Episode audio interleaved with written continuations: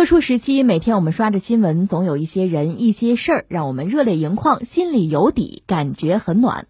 在武汉江岸方舱医院工作，承德市中心医院急救科护士郭金鹏每天要穿上厚厚的防护服，要经过二十七个步骤、十二次洗手，从不适应到驾轻就熟，管理着几百人的吃喝拉撒，从一路摸索到渐入佳境。二十多天来，郭金鹏一直在努力。二零二零年三月三日，武汉，天气阴。我是承德市中心医院急诊科护士郭金鹏。今天是我进入江岸方舱医院的第二十三天。现在我和江西救援队一起负责病区的管理工作。没想到在这儿竟然遇到了一个零七级北京中医药大学东方学院毕业的小师妹。更巧的是，我俩还分在了同一个护理小组。虽然天天见面，我却不知道他长什么样子，只能听声来辨认。这次支援武汉，我们班来了很多同学，惊喜地发现睡在我下铺的兄弟竟然也是其中之一。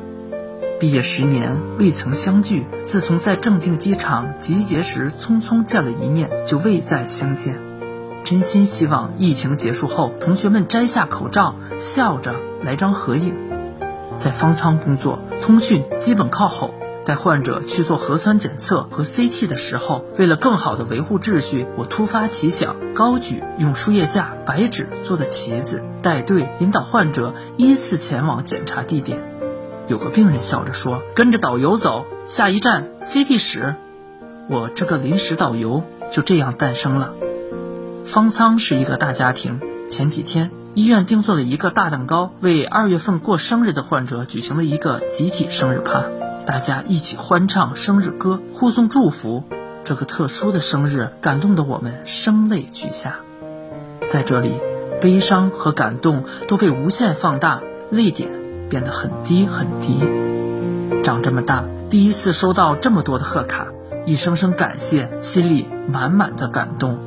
有一位阿姨写道：“小伙子，加油！你是最棒的，阿姨一定请你去武大看樱花，吃地道的热干面。”我的眼角湿润了，我希望行程快点结束，下一站我们排队回家。厚厚的防护服，二十七个步骤，十二次洗手，从不适应到驾轻就熟。面对几百人的吃喝拉撒，从一路摸索到渐入佳境，我一直努力着。今天下班刚到驻地，就收到了承德卫健委和爱心人士邮来的衣服和陈家熏鸡。让远在他乡的我感受到了家乡的味道和家乡的温暖。那这是我们节目的一个传统了。疫情爆发以来吧，每天节目开始，我们都要关注一下，呃，疫情，关注一下和疫情相关的一些人和事儿吧，尤其是一些让人温暖的故事吧。今天其实你看那个政治局会议传出来的消息吧，一个判断就对目前疫情防控形势判断叫持续向好。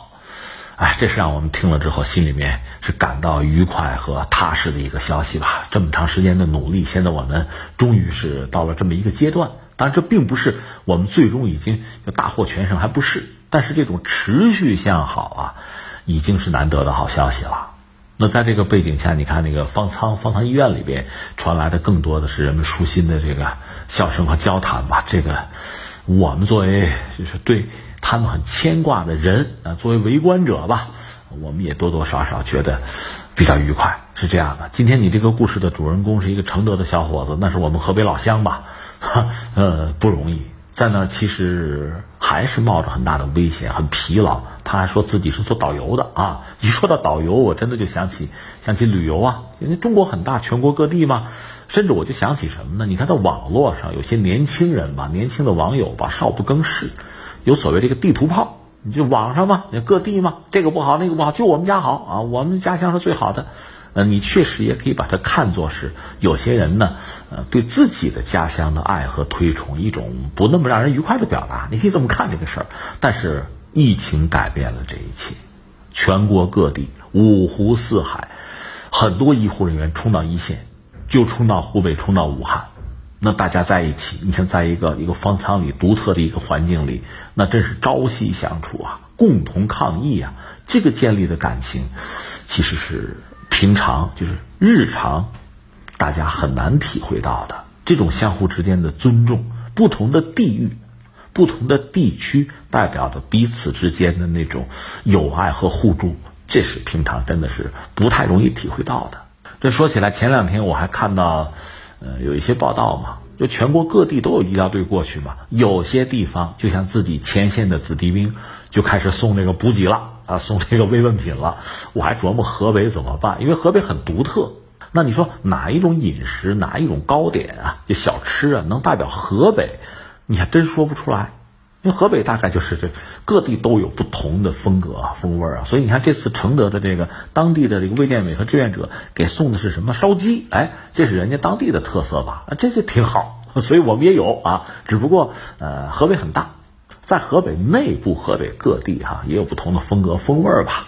我们只是说，希望我们相关的职能部门啊，包括志愿者，更多的考虑到我们河北在前线的子弟兵，给他们足够的关爱，给他们实实在在的这个慰问和帮助。在这个方舱医院里吧，来自全国各地的朋友们也是聚在一起，有我们河北人，有我们河北人的风格、风味儿、风采。